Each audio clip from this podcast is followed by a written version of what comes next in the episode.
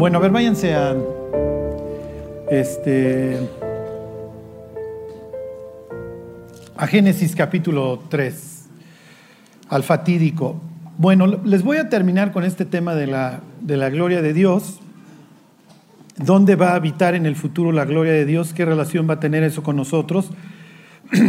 Pero les quiero hacer énfasis en que este es el tema, obviamente, pues con el que arranca la Biblia. Hagamos al hombre a nuestra imagen conforme a nuestra semejanza. Miren, más allá de lo que todo lo profundo que eso implique, y pues ya tendremos tiempo en el cielo para disertar acerca de eso, Dios está siendo un ser con el que se puede llevar, que tiene esta capacidad de influir, de influirse entre otros, y de tener una, relación.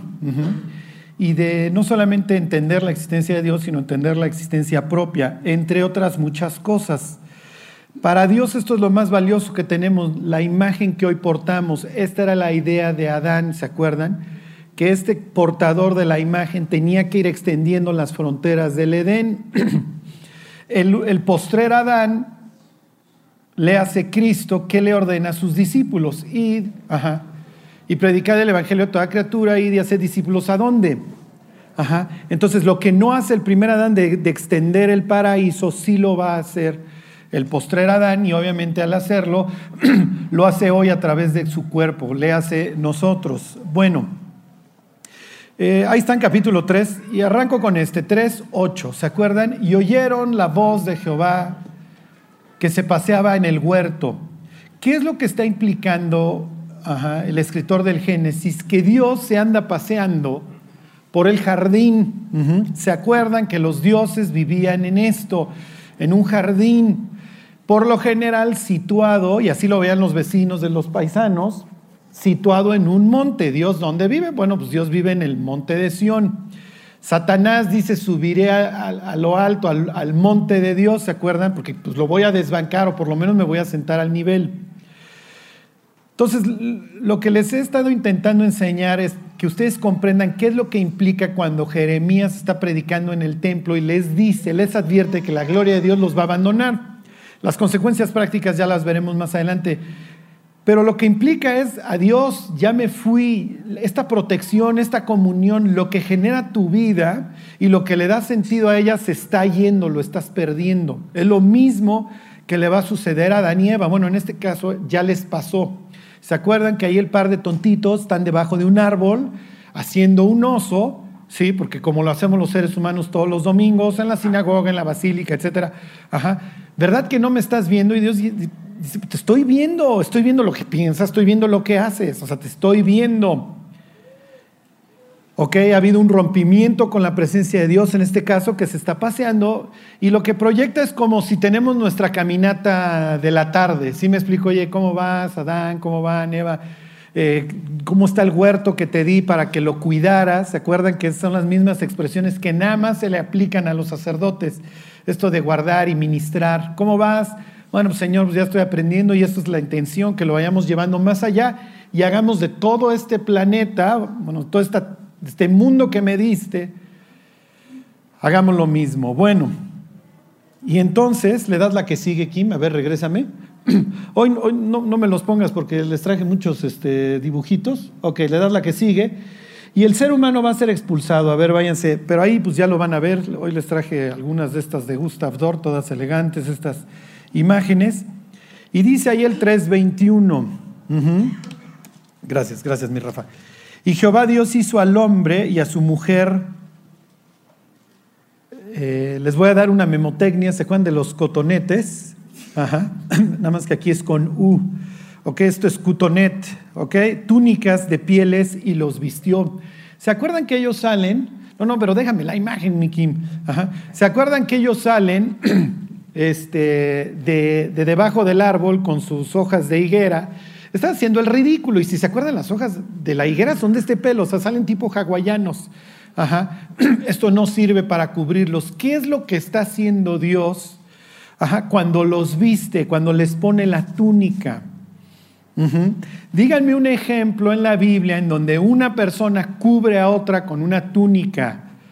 ¿O, ¿Mandé? Bueno, no, no tanto ahí Pues sí, lo van a tapar, pero díganme otra en donde, ¿por qué? Porque lo que le está prometiendo Dios al ser humano cuando lo viste es, te voy a regresar, aquí te estoy cubriendo. ¿Se acuerdan? La semana pasada veíamos este versículo en donde dice, le dice Salomón cuando le pide a Dios que habite en la casa que él hizo, que sus sacerdotes fueran vestidos de salvación. A ver, ahí está Víctor. ¿Se acuerdan de Doña Ruth? Exactamente. No me pides, no me pidas que te deje ni que me aleje de ti. Vive el Señor que solamente la muerte va a hacer separación entre tú y yo. Y entonces, ¿se acuerdan esta historia fascinante? Porque llegan a la puerta y los moabitas no pueden entrar jamás a la congregación de Israel, pero a esta, por X o Y, la dejan pasar. Eso es bastante interesante. La dejan pasar y pues si ya te dejé pasar, entonces te tengo que hacer ya parte del pueblo como tal. Sí, pero no saben qué hacer y hay un cuate que la puede redimir. Y redimir implica no solamente casarse con ella, implica saldarle sus deudas. ¿eh? Y además implica que si le da un hijo, eventualmente ese hijo no es tuyo, ese hijo es de tu cuñado. Digo, es de tu hermano o del familiar cercano al, al que estás sustituyendo. ¿Ok? y entonces ella llega a los campos de, ¿se acuerdan? De vos y entonces vos dice, ah, esta chava, pues es mi familiar, este, tu suegra, mi hija, tu, tu marido muerto es mi familiar y yo debería ti de redimirte. Pero me hago el tío Lolo y que Jehová te bendiga. ¿Sí me explicó? Y bendito Dios, este, bajo cuyas alas viniste a refugiarte, pero no la redime. Y entonces Ruth, pues parecería muchacha del siglo XXI, una noche va y le descubre los pies ¿Se acuerdan que cuando iban al baño cubrían sus pies? Ajá. ¿Qué, ¿Qué, está haciendo cuando le sube la túnica y de repente este abre los ojos y voltea y sus genitales están al aire y Ruth está a un lado viéndolo? ¿Qué está pensando vos? Ah, esta chava sí va al grano, ¿eh? esta chava sí no se anda con rodeos. No, no es un acto inmoral que le está diciendo, tú estás, ¿qué? ¿Tus genitales están qué? Sí, sí, pero ¿qué? ¿Cuál es la señal del pacto entre Dios e Israel? Está, tiene circuncisión, luego entonces está sujeto a un pacto y lo tienes que cumplir. Y el pacto dice que me tienes que redimir. Y entonces, ¿qué hace él? ¿Se acuerdan? Le dice Ruth, extiende tu qué? Tu manto, exactamente, tienes que extender tu manto sobre mí. Entonces, cuando Él lo extiende, ¿se acuerdan que extremidad en hebreo es canaf, su ala? Extiende tus alas, ¿ok? No es que Jehová, tú también, ¿ok? Otro ejemplo, ¿ok? David, ahí están todos los ejércitos de, de Israel y nadie se anima a aventarse el tiro hasta que se lo avienta David. Y entonces David mata a Goliat, le corta la cabeza y la anda exhibiendo. Y cuando viene regresando al, campamento, después de que obviamente esto desata la guerra, los judíos persiguen a los filisteos. y cuando David va regresando al campamento se encuentra con Jonatán. ¿Qué es lo que hace Jonatán en ese instante?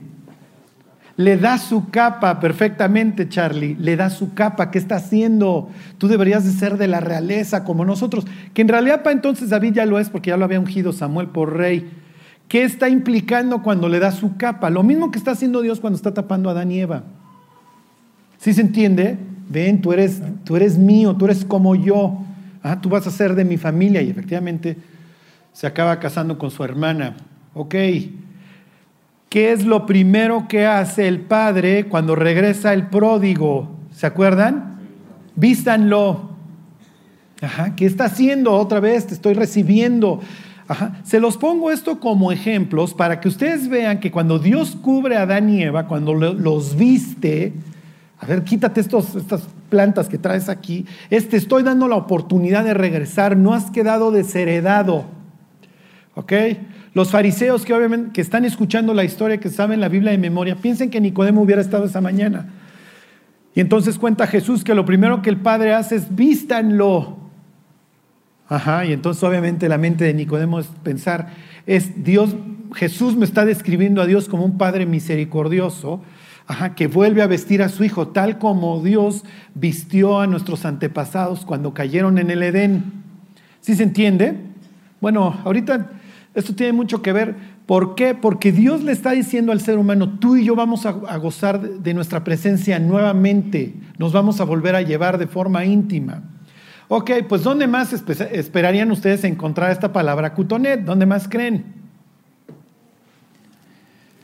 Díganme otro ejemplo, túnica, díganme, ¿quién tenía una túnica?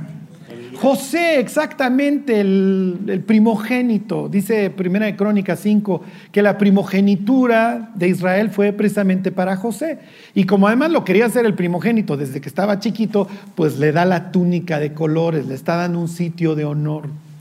Ok, la semana pasada veíamos este versículo en donde Pablo dice que los que hemos sido bautizados en Cristo, de Cristo estamos revestidos. Sí, sí, pero Dios sigue estando allá y nosotros seguimos en Naucalpan de Juárez. O sea, no es la comunión finalmente que nos gustaría tener para la eternidad. ¿Están de acuerdo? Ok, a ver, váyanse al libro del Éxodo, al capítulo 28.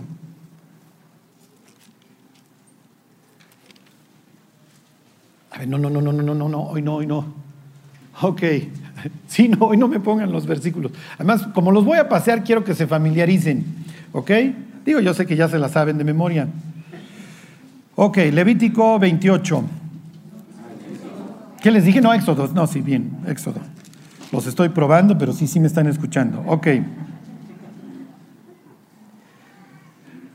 Obviamente la persona que va a entrar a la presencia de Dios, ¿se acuerdan? Se tiene que vestir, tiene que entrar disfrazado.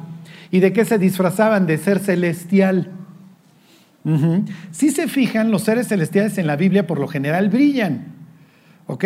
Ahí está Jesús en el monte. No, ni un lavador los podía hacer tan blanco y también estaban así Elías y Moisés eh, vestidos. Los ángeles que están en la tumba de Jesús parecen este relámpago.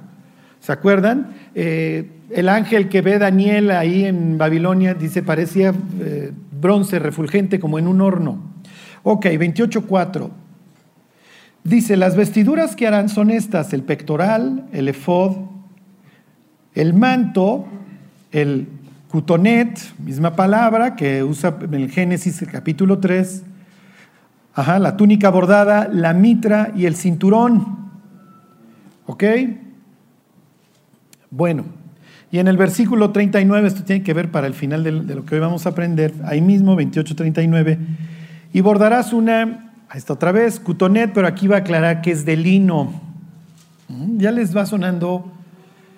Ok, y bordarás una túnica de lino y harás una mitra de lino y harás también un, un cinto de obra de recamador, bla, bla, bla. Ok, y entonces, ¿por qué manda Dios a hacer un templo? Bueno, ok, porque me quiero llevar con ustedes después de la dispersión en Babel.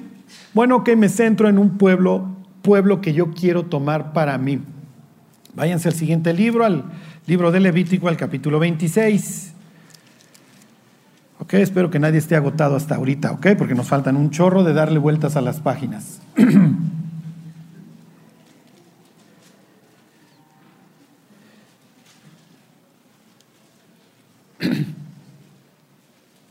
Dice 26:11, y pondré mi morada en medio de vosotros, ahí están, y mi alma no os abominará y andaré entre vosotros, y yo seré vuestro Dios, y vosotros seréis mi pueblo. ¿Ok? Pablo va a tomar estas palabras dirigidas a Israel y se las va a aplicar ahora al nuevo templo. ¿Ok? Cuando la Biblia dice que Dios va a poner su morada entre los israelitas, se refiere a esto. ¿Ok? Entonces tienen una figura exactamente, ahorita lo vemos en el Apocalipsis, exactamente como está en el cielo. Los que han leído el libro de Hebreos, la carta a los Hebreos, se acuerdan que, el autor de los Hebreos toma esta historia del, del tabernáculo y recuerda las palabras del Éxodo en donde Dios le dice, mira que hagas todo conforme al modelo que te fue mostrado en el monte. ¿Ok? Esto quiere decir que en el cielo hay uno de estos. ¿Ok? O tal vez no. Lo que la Biblia sí aclara perfectamente que este, el lugar santísimo, representa el cielo y ese tal cual hay en el cielo. Esta segunda parte, el autor de la carta a los hebreos diría no era necesaria, era un sitio intermedio, como una especie de esclusa en donde el sacerdote y Dios se encuentran. Y una vez al año, dice, no sin sangre entra el sumo sacerdote aquí a la presencia de Dios. ¿Ok? Y para los antiguos, ¿se acuerdan? Sus templos son puntos de intersección entre la divinidad y el hombre. Lo mismo es para los israelitas. Este es el sitio en donde me encuentro con Dios. Y una vez al año entra el sumo sacerdote aquí, lleva a cabo un procedimiento, rocía sangre y entonces Dios nos perdona todos estos pecados que cometimos por ignorancia. ¿Ok? El autor de la carta a los hebreos es muy claro. Los pecados ¿cómo les diré? Intencionales, esos no los perdona, esos se van a perdonar hasta la cruz. Pero aquí ya tienes una representación de lo que va efectivamente a suceder en la cruz. Pero bueno, aquí obviamente esto encima son puras pieles de tejones, etcétera. Todo es grueso para que aquí adentro la única luz que brille sea la del candelabro. ¿Ok? Y esto simboliza, ¿se acuerdan? El cosmos, el cielo. Bueno, a ver, váyanse al libro de Isaías, al capítulo 40. Esta es una idea que la Biblia va a estar maneje y maneje. Y aquí necesito que se me que tengan a un israelita antiguo en su mente, no piensen hoy en Cabo Cañaveral, ¿ok? Ahí están 40. 40-22. ¿Cómo representa Isaías el cielo? Bueno, pues como esta tapadera, ¿sí se entiende? Para los israelitas, acuérdense, en su cosmovisión tienes una tierra cubierta por algo que se llama la raquia, ¿ok? Un domo. Y entonces tú alzas los ojos y Dios estaría ahí sentado, es lo que dice Isaías 40, fíjense. Dice, Él está sentado sobre el círculo de la tierra, cuyos moradores son como langostas. Pues sí, ahí lo estoy viendo. ¿Ok? Y luego aquí viene lo importante para efectos de hoy. Él extiende los cielos como una cortina, los despliega como qué. Sí, exactamente, como esto, como una tienda para morar. Entonces hoy lo que Dios haría técnicamente para volverse a llevar con su pueblo y ya tener una comunión definitivamente con ellos, ¿qué sería? ¿Sí se entiende? Abrir, o sea, que llegara Dios a este techo como en esta gráfica y lo quitara y entonces muchachos, ¿qué creen? Ya llegué y nos llevamos bien para siempre. Ok, ahí está el anhelo de Isaías, váyanse Isaías 64. Cuando está traduciendo la Biblia le pone romper, está bien. Pero esta misma palabra que va a decir, oh, si rompieses los cielos, es la misma que se usa en el Génesis para decir que Jacob se rasgó las vestiduras cuando cuando le traen la túnica de José ensangrentada, o cuando Rubén se asoma en el pozo y no está José ahí, se rasga las vestiduras, o cuando les cachan cosas en los costales y ahí van de regresos, se rasgan las vestiduras. ¿Ok? Dice aquí el 64.1, o si rasgases, si rompieses los cielos y descendieras y a tu presencia se escurriesen los montes. ¿Qué es lo que está pensando Isaías? Ojalá estos cielos que extendiste como una cortina, ojalá los rasgaras y el impedimento entre tú y yo se acabara y descendieras al mundo. Y este es el tema del que Pablo se la va a vivir hablando toda la Biblia, lo mismo que Jesús, lo mismo que el Apocalipsis. Así termina esto. Ok, váyanse al libro de Apocalipsis en el libro de Apocalipsis, en donde te va a narrar que Dios regresa, pues a qué va a hacer referencia todo el tiempo? A que el cielo que se abre, ¿ok? Y por eso estamos condicionados viendo a los Avengers y a los Transformers y eso que casualmente ya en cada una de esas se abre el cielo. Ajá. Cuando Cristo vaya a regresar, la bestia va a decir, ¿qué creen muchachos? Va a venir este Loki o como le vayan a poner y viene la madre nodriza y prepárense muchachos, suban las bayonetas porque va a venir. Entonces todo esto es puro condicionamiento.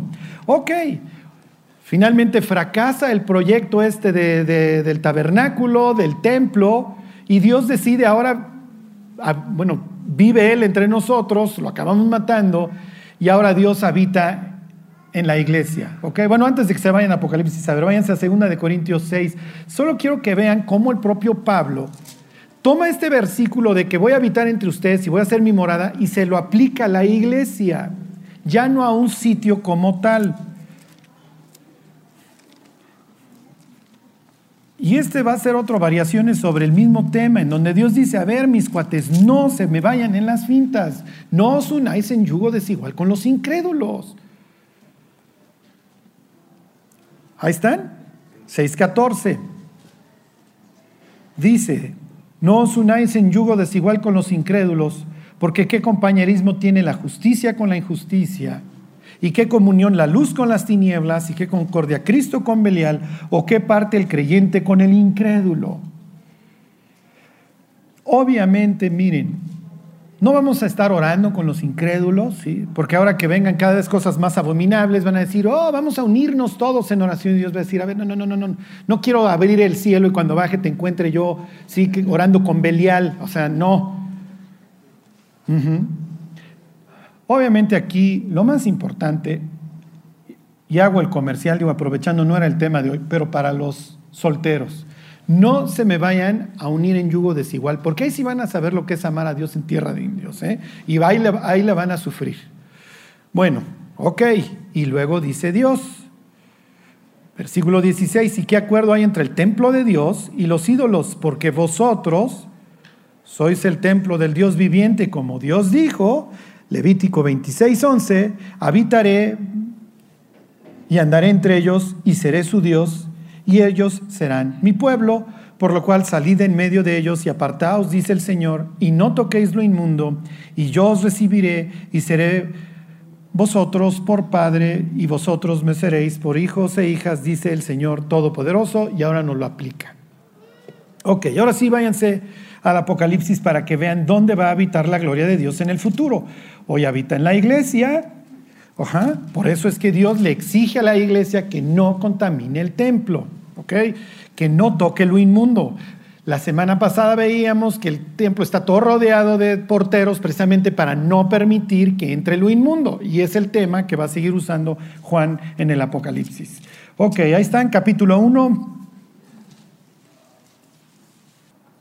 Bueno, perdón, le está hablando Jesús desde el 1.12. Dice, y me volví para ver la voz que hablaba conmigo, y vuelto vi siete candeleros de oro, y en medio de los siete candeleros a uno semejante al Hijo del Hombre, vestido de una ropa que llegaba hasta los pies y ceñido por el pecho con un cinto de oro, etcétera, etcétera. ¿Qué son los siete candeleros? La iglesia, exactamente. Si Dios en un mundo en tinieblas va a brillar y lo va a hacer a través de su iglesia, bueno, pues no es casualidad que se vaya a referir a sus iglesias como candeleros. Y si le das la vuelta a la página, los capítulos 2 y 3 del Apocalipsis narran el desarrollo del cristianismo o de la iglesia, este proyecto iglesia, a lo largo de los últimos dos mil años, a lo largo de las edades. ¿Ok? Y entonces vas a empezar, y si se acuerdan, estas iglesias situadas hoy en el sur de Turquía están en el sentido de las manecillas de un reloj. Claro, Pablo no las puede ver desde arriba, pero obviamente si él parte de Éfeso, pues se va a ir tantito al, al noroeste, a Esmirna, y de ahí se va a seguir subiendo a donde Éfeso, Esmirna, Pérgamo, Tiatira, Sardis, Filadelfia y la Odisea, ¿ok? Así. Entonces arrancas con la iglesia primitiva, que se sabe la Biblia de memoria, que tiene los grandes maestros, te vas a Esmirna, ¿se acuerdan? Mirra, viene de mirra. La otra vez mi hija estaba cantando oro, incienso y mirra. Y entonces le digo, ¿sabes qué es mirra? O sea, para que piensen lo que le trajeron los iraquíes estos a, a Jesús. Sí, papá, es para los muertos, para que no apesten. Y dije, sí, eres toda una escriba de la Biblia a tus escasos siete años. Efectivamente, como están masacrando a la iglesia, se hace referencia ya con la mirra, ¿ok? Era el narcótico también que le daban a los condenados a muerte. Luego tienes a Pérgamo. Pérgamo es la iglesia que ya es tolerada, ¿se acuerdan el edicto este de Milán? Nunca vayan a pensar que Constantino se vuelve cristiano, los utiliza. En la época que asciende Constantino o cuando va en ascenso, él, a los cristianos les estaba yendo como en feria bajo este, el emperador, este un loco ahí, Diocleciano, que no era loco, entre más sabios, más crueles eran con la iglesia, veían al cristianismo como un rival a su sabiduría. El caso es que a los cristianos se les apreciaba por la forma en la que toleraban las masacres. Y entonces Constantino los usa como una minoría, ¿Ok? Y entonces les promete, mira, yo voy a tolerar, sí, nada más que cuando te tolero, bueno, y luego ya te vuelvo además parte de las diversas religiones del Estado y te hago una más, pues también te ayudo con lana y el que paga manda. Y Pérgamo es una iglesia que se va a pudrir. Tienes luego que sigue Éfeso, Esmirna, Tira. Hace unas semanas vimos a Juan que ahí vive Jezabel. Luego tienes ahí la reforma, que va a acabar siendo también una iglesia estatal, este, Sardis, tú tienes nombre de que vives, pero estás muerto. y así están hoy, te metes en una iglesia luterana. la mayoría de estas este, iglesias europeas reformadas, pues obviamente se convirtieron en iglesias estatales. Luego tienes la iglesia ejemplar. Ajá. Ahí tienes a Don Iram Judson, a Hudson Taylor, a Charles Spurgeon, todos estos cristianos que nos invitan a vivir de una manera profunda que hoy no existe la iglesia misionera que dejaban embarrados en las selvas, en los peores lugares, en los, ¿cómo les diré? En lo más agreste de la vida, sus vidas. Este Adoniram Judson fue el primer misionero que exportó a Estados Unidos. Tenía un amigo masón, porque digo, dicen es que Estados Unidos es una nación cristiana y los masones se enchilan, ¿no? Dicen, sí, síguelo creyendo, mi pero no. Y el buen Adoniram Judson es hijo de un pastor y se nos vuelve masón y va a buscar fortuna en Nueva York, la cual no encuentra y llega a un hostal, camino de regreso a su casa. Y él tenía un amigo que lo influye para que se volviera masón. Y entonces en el hostal baja a pedirle al hostalero este que si puede mover a la persona, que si lo puede mover de cuarto. Le dice, no tengo más cuartos. Dices que no para de echar de gritos el, el del cuarto de al lado. Pues no tengo otro cuarto. Y al otro día ve que sacan el cadáver del de al lado era su amigo. Y entonces regresa con su papá, una especie ahí de hijo pródigo, y le dice, voy a vivir para Dios.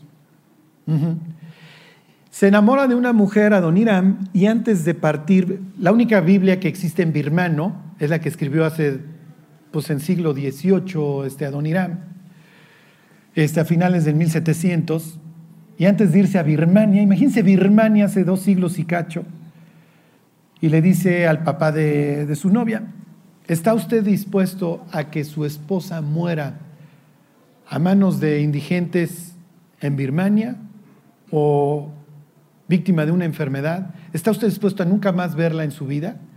El suegro era cristiano y se voltea con la muchacha y le dice, decide tú.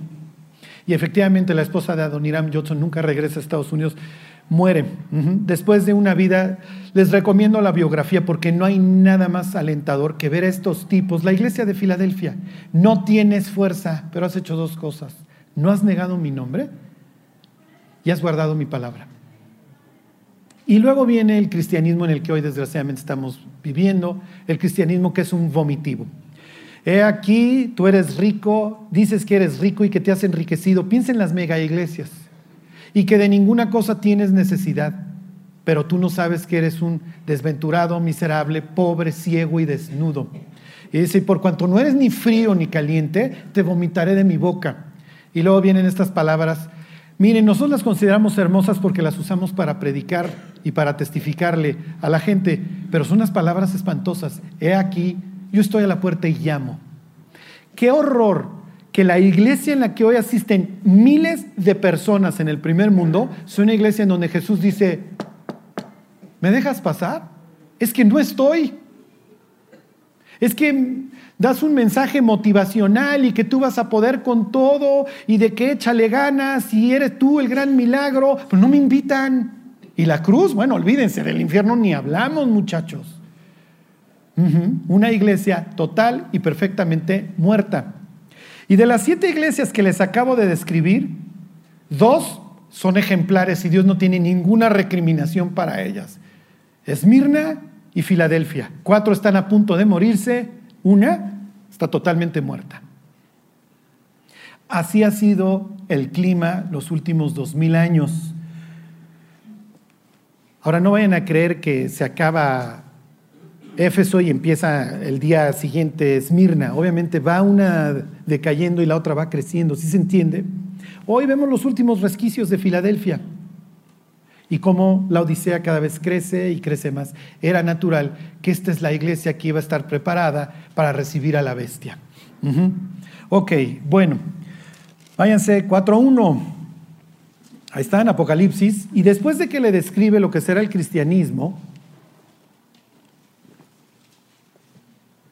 ¿qué le dice Dios a Juan?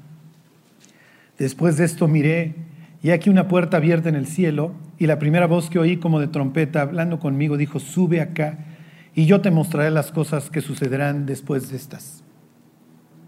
Juan va a entrar, como lo hicieron, se acuerdan en su momento Isaías, Micaías, este ahí cuando está acá, ¿se acuerdan? Y como lo hacen algunos al secreto de Jehová, al consejo, y entonces va a ver allá los 24 ancianos, cuatro seres vivientes, los mismos que ve el propio Ezequiel ahí en el río Quebar, y entonces ve que viene ya el juicio sobre la tierra y en la mano derecha está la sentencia, no hay nadie digno, ¿se acuerdan de, de abrir el libro? Los libros los, les ponían sellos de cera, y el libro está escrito por delante y por detrás, es la sentencia contra el mundo, y entonces le dicen a Juan, oye, ¿quién es digno de abrir el cielo y no se halló, digo, el libro y no se halló nadie ni en el cielo ni en la tierra? Y Juan dice, oh, pues estamos en problemas, porque todo lo que sigue nunca va a tener lugar y nunca voy a poder tener comunión perfecta con Dios. Y entonces le dice, no te preocupes, se acerca Cristo y Cristo empieza a abrir los sellos. Y cuando abre el quinto sello, bueno, pues es natural, perdón, el sexto, Váyanse al capítulo 6, al versículo 12. Y lo que va a narrar el capítulo 6 hasta el 19 de Apocalipsis es la masacre, la venganza de Dios antes de regresar a la tierra.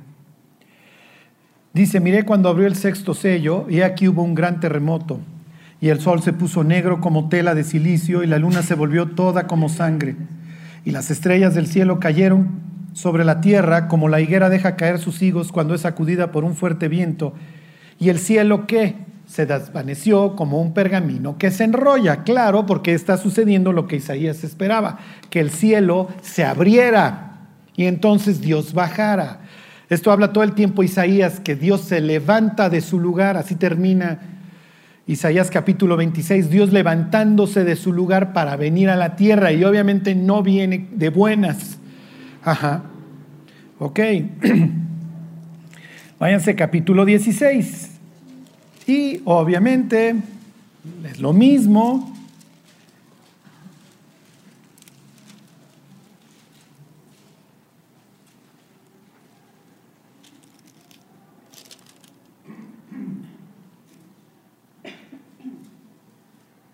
Perdón, este, ¿qué les dije? 15, 15, 5.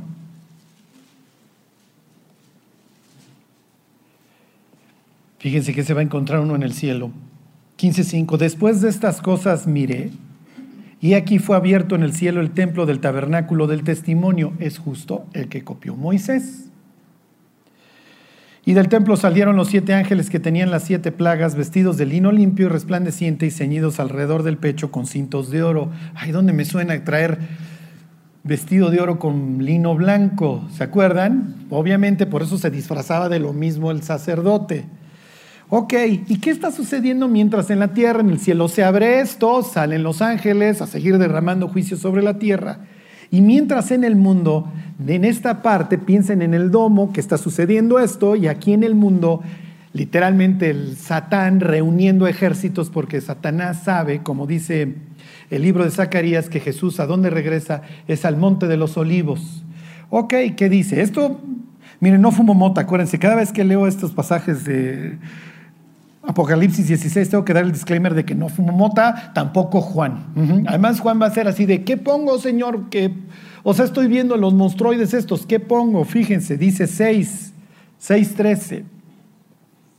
Vi salir de la boca del dragón y de la boca de la bestia y de la boca del falso profeta tres espíritus inmundos a manera de ranas. Ya, interpreten lo que quieran. Reptiloides, este, lo que ustedes quieran ranoides, eh, René, no sé, este, ajá. Dice, pues son espíritus de demonios que hacen señales y van a los reyes de la tierra en todo el mundo para reunirlos a la batalla de aquel gran día del Dios Todopoderoso. Ok, entonces van y se reúnen. Y entonces lo están esperando. Denle vuelta al capítulo 19, versículo 11. Y el anhelo de Isaías de, de que esta cortina se rasgara y entonces Dios descendiera se va a cumplir y cómo se cumple. 19.11.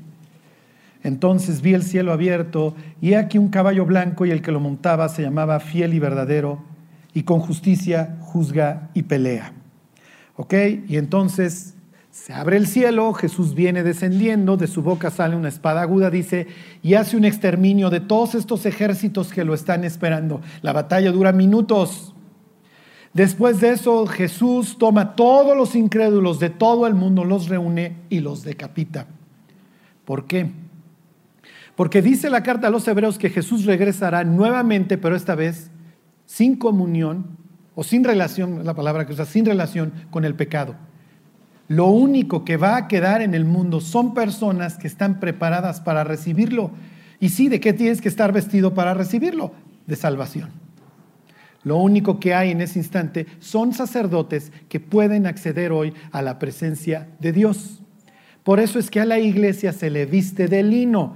Ahí mismo, capítulo 19, fíjense, 19.8. Y a ella se le ha concedido que se vista de qué? Lo mismo que al sacerdote vimos hace rato en Éxodo 28, de lino fino, limpio y resplandeciente, porque el lino fino es las acciones justas de los santos. Váyanse Apocalipsis 21.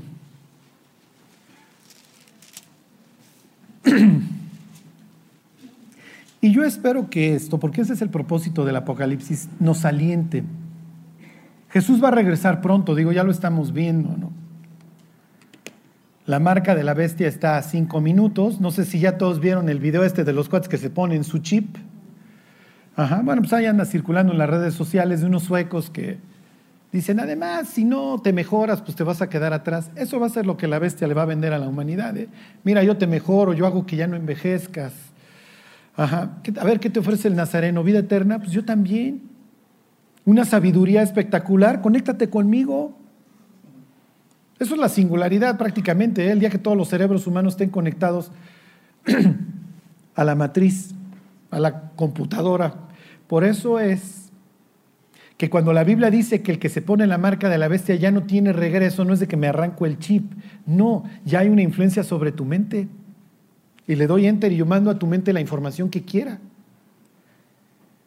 Y después de toda esta guerra es natural que durante la tribulación y cuando está gobernando el diablo, los que no se ciñen pues le están cortando la cabeza. Termina con esto con el regreso de Cristo. Imagínense todas las personas que lo están esperando y que tienen este anhelo de Isaías de cuándo vas a rasgar el velo y vas a bajar. Y finalmente aquí se cumple y qué es lo que dice Juan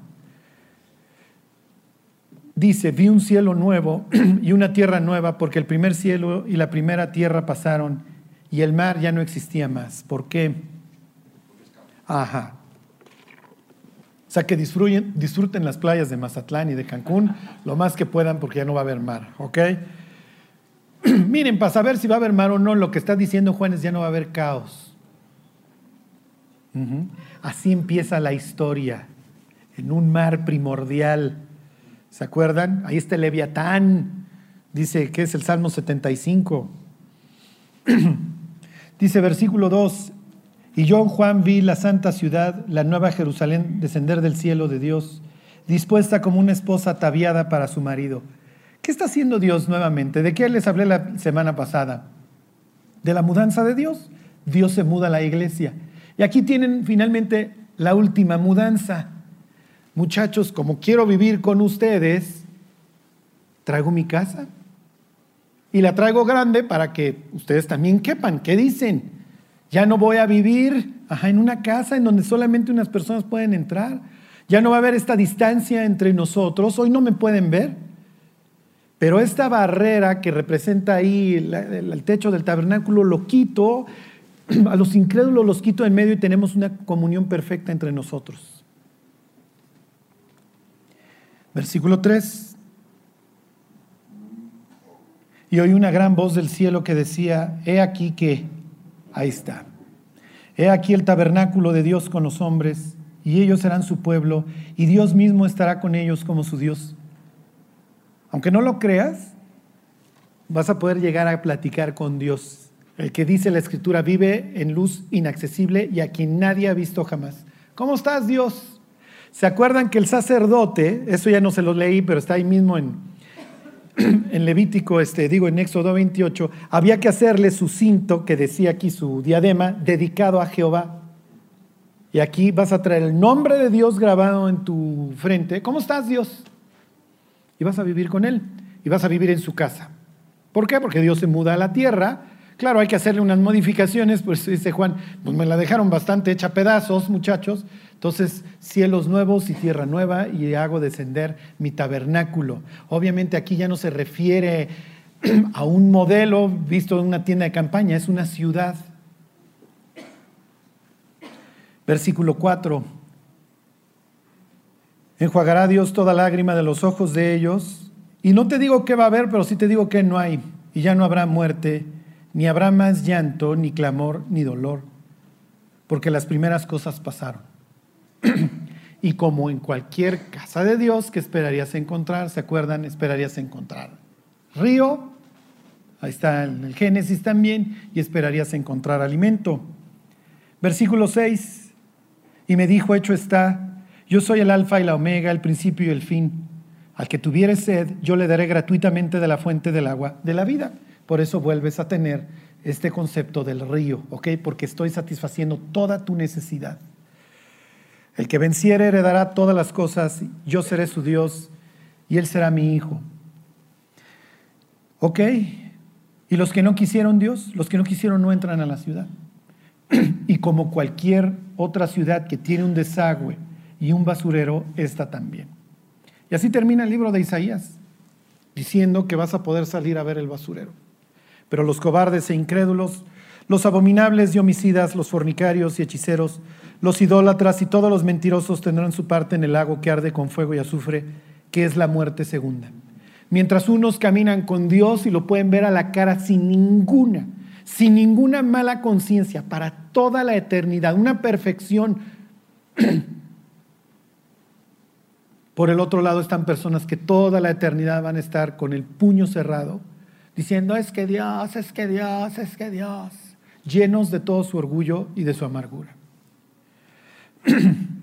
Versículo 10.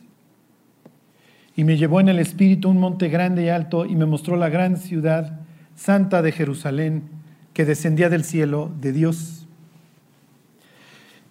Fíjense, versículo 12, tenía un muro grande y alto con doce puertas y en las doce puertas doce ángeles y nombres inscritos que son los de las doce tribus de los hijos de Israel. Miren, esto es lo más grande. Y, Dios nunca va a dejar de estar hablando de la cruz a lo largo de toda la escritura y recordándonos toda la eternidad. lo que Dios hizo por nosotros. la primera vez que entendí esto, cuando tú lees el Génesis y ves eh, lo que hacen los hijos de Israel, sacó a Leví ¿Y cómo se llama este el otro hermano con el que hace la masacre? Este. Ay, ay, ay, este, que fue fiero su, dice, fiero su furor, este, Leví, y Simeón, exactamente. Leví y Simeón, Leví y Simeón son asesinos, no sé si ya se enteraron. Hacen una masacre, en, piensa en una ranchería. Sí, porque su hermana sale a bien exhibirse, mal, y un tipo la viola, mal, pero lejos de matar al violador, arrasan a todo el pueblo. Judá, imagínate, ¿por qué puerta entraste hoy al cielo, a la casa de Dios? Por la de Judá. Yo no sé si ustedes lo sepan, pero Judá tuvo hijos con su, con su nuera. Yo entré por la de Leví. ¿Sabías tú que Leví es un asesino? Yo entré por la de Rubén. Ah, caray.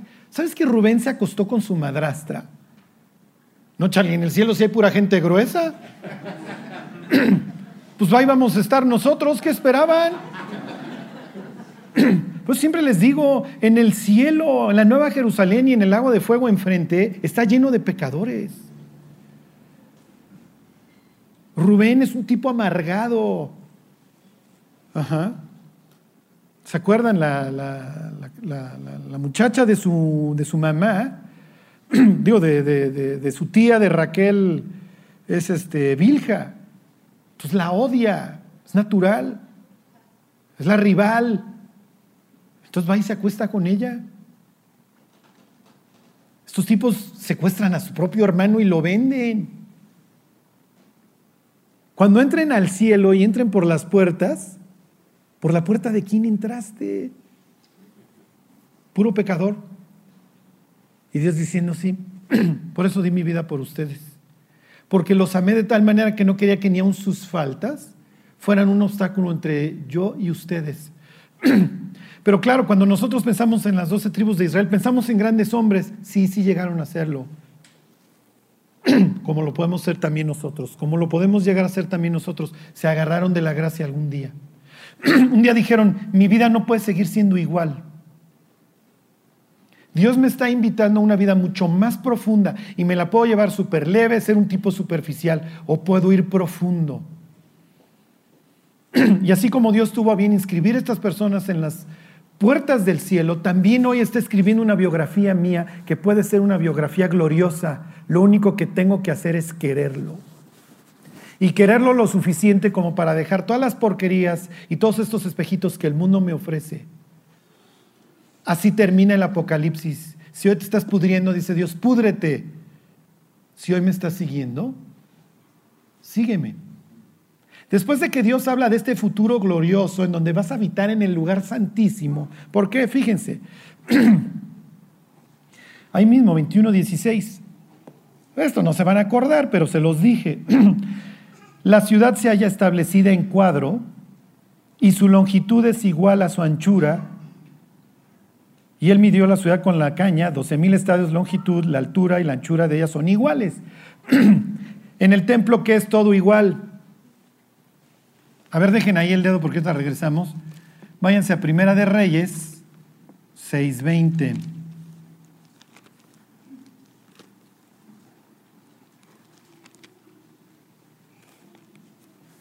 Para que ustedes vean cómo este es variaciones sobre el mismo tema. Cuando Dios nos cuenta en Reyes las dimensiones del templo, pues no es para que nos aburramos y digamos, ay Señor, ahora sí está reaburrida tu historia. No, te estoy contando dónde vas a vivir.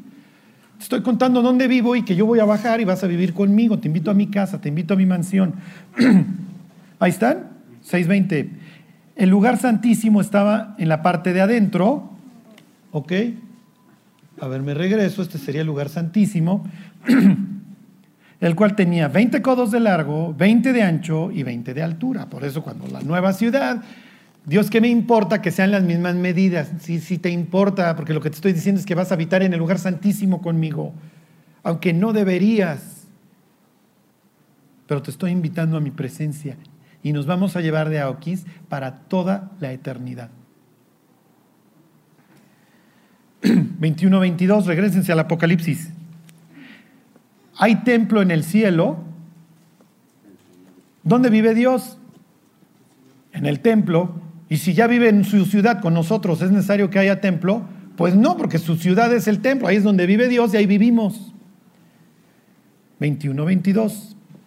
Y no vi en ella templo porque el Señor Dios Todopoderoso es el templo de ella y el Cordero.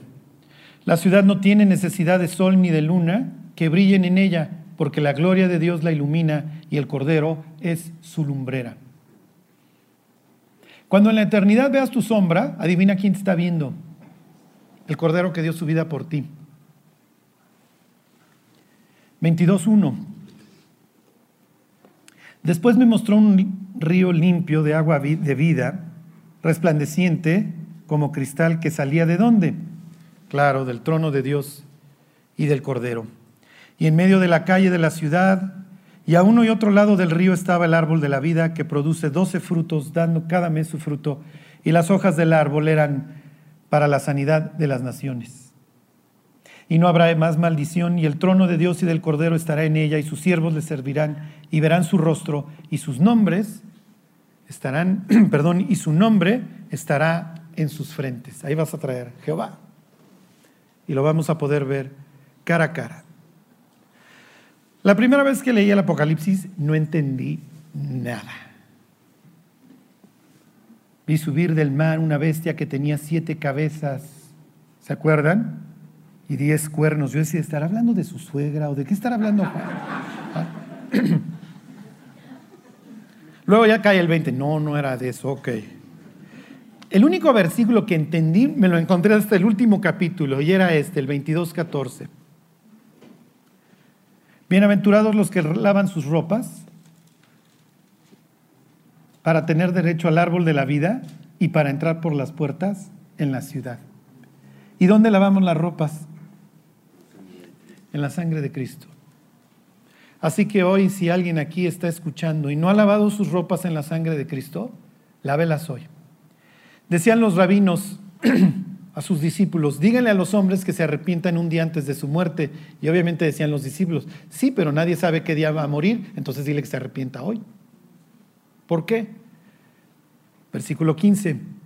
Pero los perros estarán fuera, y los hechiceros, los fornicarios, los homicidas, los idólatras, y todo aquel que ama y hace mentira. Sí, por eso es que había porteros, pero en este caso ya no se necesitan los porteros.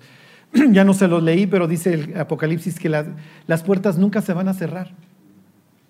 Ya no hay necesidad de porteros. Todas las personas que aman las abominaciones ya están fuera y nunca van a poder pasar. Están en un lago de fuego. ¿Cuál es el reto hoy para la iglesia? que tengamos ese mismo celo y podamos hacer de las iglesias verdaderos lugares en donde las personas empiezan a conocer a Dios. Y miren, los que les gusta predicar, la predicación debe ser lo suficientemente dulce para atraer al pecador que se quiere arrepentir y lo suficientemente amarga para alejar al pecador que no quiere hacerlo